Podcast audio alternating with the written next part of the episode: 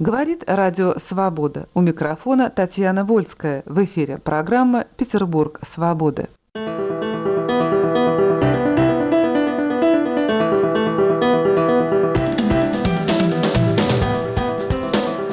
Петербурге вышла новая книга из серии «Государственные деятели России глазами современников» Петр I. Историк Михаил Погодин писал о Петре. «Куда мы ни оглянемся, везде встречаемся с этой колоссальной фигурой, которая бросает от себя длинную тень на все наше прошедшее. Действительно, Петр I сделал Россию сильной империей, но вместе с тем в его эпоху расцвела корыстная бюрократия и коррупция, которая сегодня является бичом страны, тормозящим ее развитие. Книга составлена из свидетельств очевидцев и участников исторических событий. Задача издания желание было дать объективную картину эпохи и показать ее связь с настоящим днем. О личности и преобразованиях Петра I и о связи его эпохи с современной Россией мы говорим с составителем книги, историком, писателем, редактором журнала «Звезда» Яковом Гордином и историком, кандидатом исторических наук Кириллом Александровым. Яков Аркадьевич, первый вопрос к вам, как составителю книги. Что вы хотели в ней прояснить для читателя, который, как правило, все-таки знает кое-что о Петре? Моя вступительная статья так называется «Титан на фоне эпохи». Я так и отбирал материал, чтобы было понятно, откуда выросла эта фигура, и что это были за преобразования, которые, собственно, определяют э, и нашу жизнь тоже. Потому что мы, в общем, живем в Петровском государстве было несколько попыток, так сказать, сломать эту мощную инерцию, которые ушли в песок. Как великие реформы 861 года, конечно, это была такая антипетровская, как писал Пушкин, контрреволюция революции Петра. Но потом, в общем, большевики воссоздали в основных чертах именно э, петровскую модель, и мы до сих пор не можем из нее вылезти.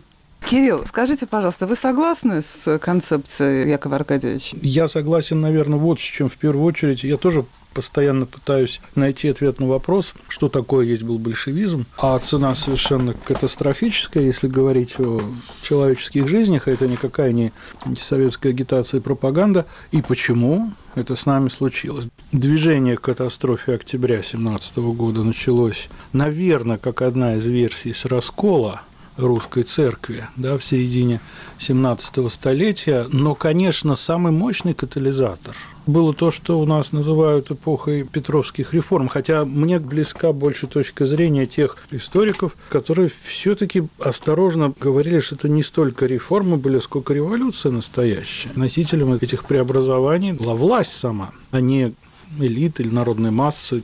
Да, я согласен с тем, что вот до сих пор, в известном смысле, конечно, мы живем, я бы, может быть, не сказал, что в рамках государства, но сколько в рамках вот той системы отношений между человеком и государством, которая была сформирована в полной мере Петровскую эпоху. Я бы не сказал, что это только изобретение Петра, потому что и в истории там, до Петровской России, Московской России были уже вот такие тенденции. Самые массовые казни э, публичные были на Москве при двух государях, при Иване IV и Петре I. Причем массовые казни публичные, которые были при Петре, дело о стрелецком розыске, превосходит то, что делал Иван IV, но это никак с Ивана Васильевича Грозного не снимает своих собственных там, злодеяний. Другое дело, я глубоко убежден в том, что сближение сближение России с Европой совсем не при Петре началось. Оно продолжалось весь 17 век. Более того, я думаю, что ему и альтернативы никакой не было. Россия возвращалась в ту цивилизацию, в тот круг государств, откуда она была вырвана в силу объективных исторических обстоятельств. Вопрос только заключался как, а самое главное, а что такое европейское пространство. Вот Петр Алексеевич считал, что если он переоденет подданных своих в иноземные костюмы, побреет бороды, да, заменит их париками, вот у нас и будет Европа, да, на самом деле. В этом-то проблема, трагедия Петра это, – это трагедия человека, который внешнюю форму воспринял за суть процессов, которые совершенно искренне его поразили в конце 17 века, когда он побывал вот в Великом посольстве. Я понимаю, чему он в Европе поразился, но он сделал неправильный вывод. Он подумал, что достаточно заимствовать какие-то внешние формы. И сближение России с Европой, особенно последние годы царствования Алексея Михайловича, царствования Федора Алексеевича, регенства Софии вместе с Василием Голицыным, курс четко был совершенно обозначен. Поэтому предполагать, что Петр там что-то куда-то прорубил, а все было наглухо заколочено, это, конечно, иллюзия, мне кажется, большая, хотя именно так нас в школе, вот я как помню, и учили. Яков Аркадьевич, сейчас Кирилл нам говорил о том, что мы живем вот не в государстве Петра, а как бы в системе отношений. В чем вот эта система отношений заключается, если вы согласны с этим положением? Да, нет, я согласен, формы государственные несколько изменились, но суть в общем, осталось в начале вот вступительной статьи. По мнению Пушкина, Петр был не столько реформатор, сколько революционер предпринявший колоссальную попытку на необозримом, слабо структурированном пространстве построить свою великую утопию, регулярную Россию. И вот что касается европейской проблемы, то действительно у нас с Кириллом Михайловичем есть очень неплохие предшественники. Михаил Александрович Фанвизин, декабрист, который в Сибири очень плотно занимался русской историей, у него есть глубокие пассажи именно по поводу Петра. Вот там гениальный царь не столько обратил внимание на внутреннее благосостояние народа, сколько на развитие исполинского могущества империи. В этом он точно преуспел, приуготовив ей огромное значение, которое приобрела Россия в политической системе Европы, но русский народ сделался ли от того счастливее. Вот, так сказать, великая формула. И он как раз пишет о том, что Петр заимствовал европейские формы, но суть политической жизни Европы была ему, деспоту, чужда и враждебна.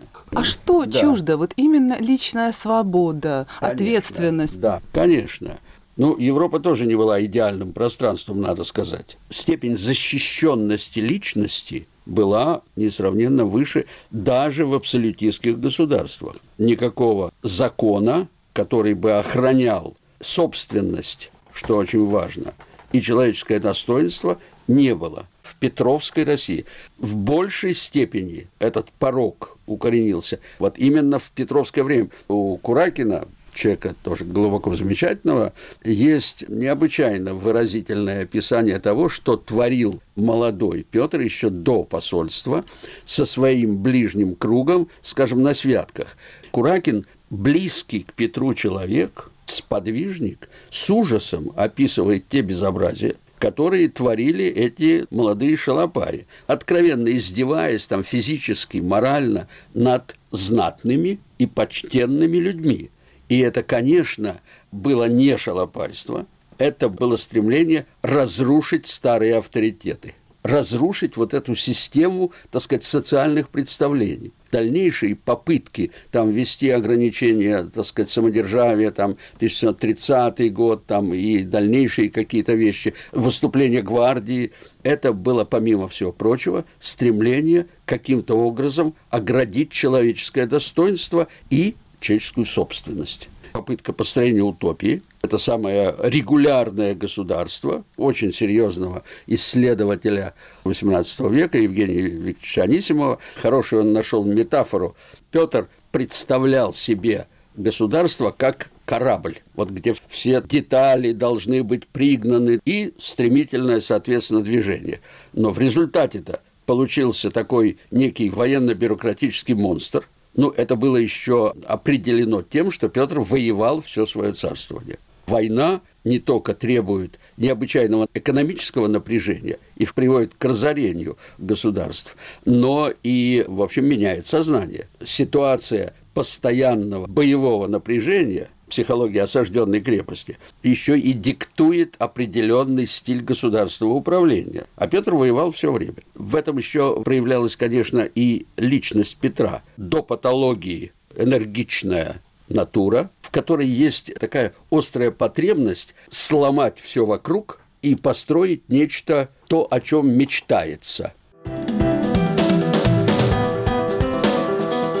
Говорит Радио Свобода. В эфире программа «Петербург свободы» о личности и преобразованиях Петра I и о связи его эпохи с современной Россией мы говорим с составителем книги, историком, писателем Яковом Гординым и историком, кандидатом исторических наук Кириллом Александровым. Кирилл, вот чем дальше, тем больше мне кажется, что все наши беды происходят именно из-за отношения к человеку. И я всегда выводила это, ну, откуда-нибудь от Орды вот эту систему отношений, откуда она появилась, вот почему действительно у нас государство так доминирует над человеком. Профессор Московской духовной академии Голубинский писал о том, что хочется там кататься по земле, кричать, биться головой, представляя себе, вот какую там городовую культуру разрушили татаро-монголы, да, домонгольская Русь, насколько она была интересной и перспективной. Конечно, от Орды, естественно, понятно совершенно, что Московское государство Иоанна III – это не наследник Византийской империи, как вот они сами пытались в этом всех убеждать, но что, кстати, все равно определенных там связей с Византией не исключает. Но тенденции-то развития разные были, и вот, как мне кажется, вот это сближение с Европой на протяжении 17 века, о чем мы говорили, оно и создавало перспективу возможного изменения вот этого ордынского курса, в том числе и в отношениях между человеком, обществом и государством, между отношениями. И здесь, ну вот, если хотите, конфликт двух концепций, да, для Сергея Соловьева государство, как и для Платонова сила, мощь являются критерием прогресса и успеха вообще исторического. А для Василия Ключевского общество и человек. Лично мне вторая позиция гораздо близка, потому что человек не может служить удобрением для государства. Грубо говоря, это не христианская совершенно точка зрения. И вот в этом-то смысле интересно, что вот в этой московской России предпетровской существовали проекты, планы которые как раз и должны были радикально изменить в XVIII веке, ну, конечно, в какой-то перспективе, вот эту негативную традицию. Ну, достаточно вспомнить проект э, Василия Голицына о том, чтобы предоставить крестьянам в крепости, находившимся, право выкупать себя. И причем они должны были получать свободу вместе с частной собственностью на землю. Ничего этого не произошло по двум причинам. Во-первых, потому что, как Яков Аркадьевич сказал, Петр действительно воевал всю первую четверть XVIII века. Ну, если говорить о цифрах, да, немножко конкретики, да, когда Петр начал воевать, общие расходы российского государства на армию и флот, они колебались между 38 и 39 процентами бюджета государственного. Это само по себе фантастически много такого напряжения не выдержит ни одна экономика. То есть ни о каком благосостоянии нельзя говорить. А ведь по существу последние годы царствования Алексея Михайловича Потом вот весь период 80-х годов, до вступления уже самостоятельного Петра, начала управления, были определенные положительные хозяйственные тенденции. Да, это последствия либеральной экономической политики Алексея Михайловича и легкого налогового обложения, там, во всяком случае, не такого страшного, как при Петре. И только к концу 17 века восстановились в полной мере купеческие династии, бизнесы, которым непоправимый удар смута нанесла. В первую очередь, вот, кстати, в Обскове и в Новгороде. Петровская эпоха все это стирает в порошок. И к концу его царствования доля военных расходов всех составляет не 38,5%, а почти 80%. Петр Алексеевич ободрал русский народ как липку, уничтожив при этом все еще те структуры, силы, группы уничтожив экономически, которые могли производить добавленную стоимость. В общем-то, Петр не понял главного, как мне кажется, в Европе не увидел, что вот этот европейский порядок, который так ему нравится, он создан местным самоуправлением сильным, да, он создан э, частной хозяйственной инициативой и неприкосновенностью собственности и независимостью духовных властей от светских – обе власти, эти, они должны были искать какой-то баланс, и общество могло между ними там, балансировать, лавиры. Но я вижу много общего в таких двух фигурах, совершенно вроде не похожих, как э, Петр Романов и Владимир Ульянов. Такая же страстность, такая же дьявольская буквальная одержимость вот этой идеи разрушения всего, что было до, такое же желание построить утопию. Только если Ленин хотел построить Демшарную республику Советов, мечтал о ней, то Петр хотел построить вот абсолютистское государство, огромное, да, империю, не считаясь ни с какими расходами, целями, не считаясь его жизнеспособностью, оно должно было его самого увековечить. С этой целью он разрушил порядок престола наследия и отдал русский престол практически на весь XVIII век в руки бог знает кого. Я могу привести цитату глубоко уважаемого мною Петра Бернгардовича Струва, который в эмиграции там, в 20-е годы 20 века писал, что Ленин смог разрушить русское государство, потому что в 1730 году проиграл князь Дмитрий Михайлович Голицын. Вот эта история с кондициями. Но князь Дмитрий Михайлович Голицын не мог бы проиграть в 1730 году, если бы не было при Петровской эпохи. Мне кажется, что Петр был при всей своей энергетике, которая, как правило, привлекает его почитателей. Ну, внешне, лично, энергичный, страстный, мощный, сильный, там, храбрый.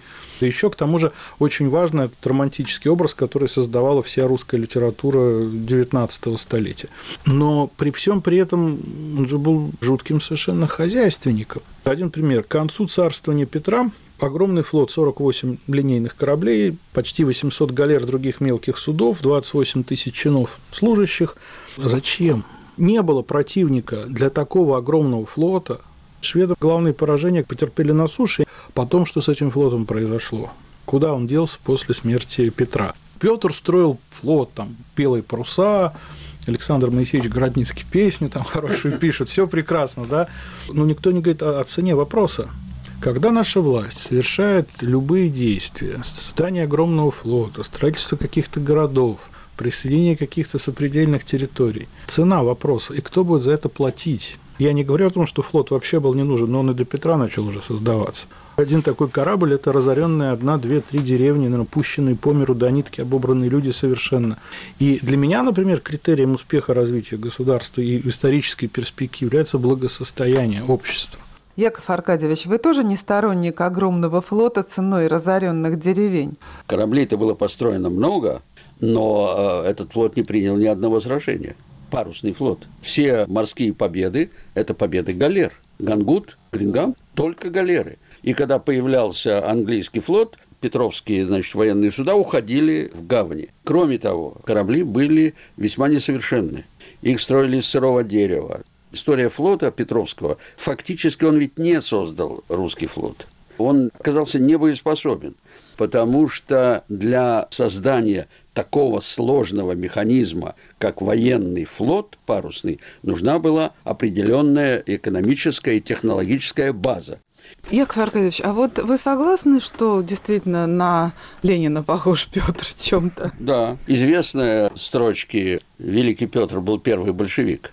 Принцип тот же. Это попытка не считаясь ни с какими издержками, реализации, так сказать, утопической идеи. Это не только эти два человека, это в истории там воинствующие средневековые ереси, которые вызывали мятежи, чтобы Царство Божие установить на земле, вот тут же есть, так сказать, совпадение личных качеств, конечно. А вот вы говорите, что мы и сейчас живем. Вот э, действительно кажется, что эта система такая чудовищная, да, она действительно себя воспроизводит каким-то фатальным образом. И вот мы сейчас опять видим наращивание вооружений. История Петра ставит перед нами целый ряд очень важных вопросов. Действительно ли, как на этом настаивала не только советская историография, вот эти революционные преобразования должны были спасти Россию? Была ли необходимость в таких костоломных реформах, революционных преобразованиях, действительно ли страна находилась, можно сказать, на пороге гибели, кто мог разрушить это государство, какие противники. На эти вопросы должен быть, так сказать, четкий ответ. Говорит Радио Свобода. В эфире программа «Петербург свободы» о личности и преобразованиях Петра I и о связи его эпохи с современной Россией мы говорим с составителем книги, историком, писателем Яковом Гординым и историком, кандидатом исторических наук Кириллом Александровым. Кирилл, вы тоже считаете, что она не погибла бы? Ну, видите, в чем дело? В 1630-е годы начинается набор иностранцев на русскую службу. Самый старый полк русской императорской армии – это не Преображенские, Семеновские гвардейские части, а Лейб Ереванский 13 который ведет свое начало от полка, сформированного в 1642 году при царе Михаиле Федоровиче еще. 12-й гусарский Ахтырский Денис Васильевич Давыдова, ныне великой княгини Ольги Александровны, полк гораздо старше преображенцев и семеновцев. Вопрос о создании регулярной русской армии был уже решен принципиально, она создавалась. Полки наземного строя не Петр придумал. Я бы сказал, что в заслугу Петру, пожалуй, можно поставить только создание гвардии, как элитных частей. Говорят о том, что Россия проигрывала там экономическое состязание со странами Запада.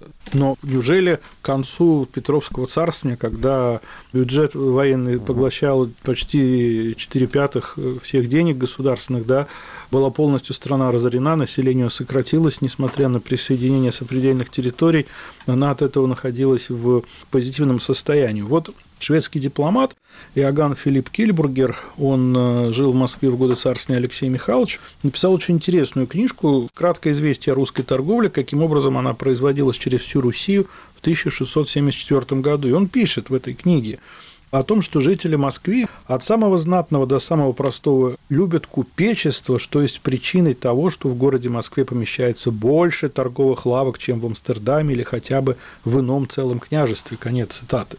Уж я не думаю, что шведский дипломат Иоганн Кильбургер, он получал жалование от Первого канала московского телевидения, чтобы, так сказать, соответственно, такую вещь сочинить. Ну, конечно, проблема, там, выход к морю, неурегулированный конфликт со Швецией, но уже, понимаете, полностью Речь Посполита, вот этот вопрос с Украиной, он решен был, и даже удовлетворение русских внешнеполитических интересов были. Цена вопроса всегда. Мне просто кажется, что Россия не выдержала того бремени, той гонки, которую возложил на нее Петр. И главная часть этого бремени, его кульминация, это совершенно чудовищное не закрепощение даже, а настоящего ведения рабовладения, итогом которого стало то, что одни русские православные христиане, других русских православных христиан начинают проигрывать в карты, менять на собак.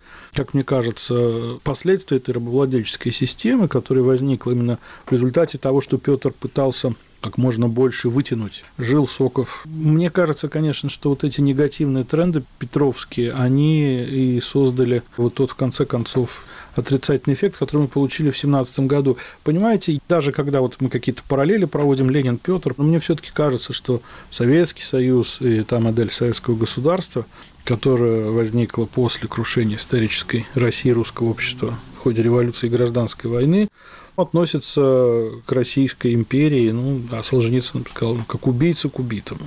Вот. Поэтому все-таки я ни в коем случае не стал бы проводить э, параллели между двумя этими государствами, хотя, конечно, Советский Союз унаследовал худшее, что было в Российской империи. И в этом смысле товарищ Сталин, который решил сделать э, советское крестьянство удобрением, да, и основной базой, доведя его, в общем, не просто до исчезновения, до раскрестьянивания страны, а до физической гибели миллионов людей, базой для своей индустриализации, борьбы за внешнеполитическую экспансию, это расширение. Ну, в этом смысле он, конечно, похож в чем-то на Петра Алексеевича. Яков Аркадьевич, вы говорили, что вот мы живем в Петровской ну, системе отношений.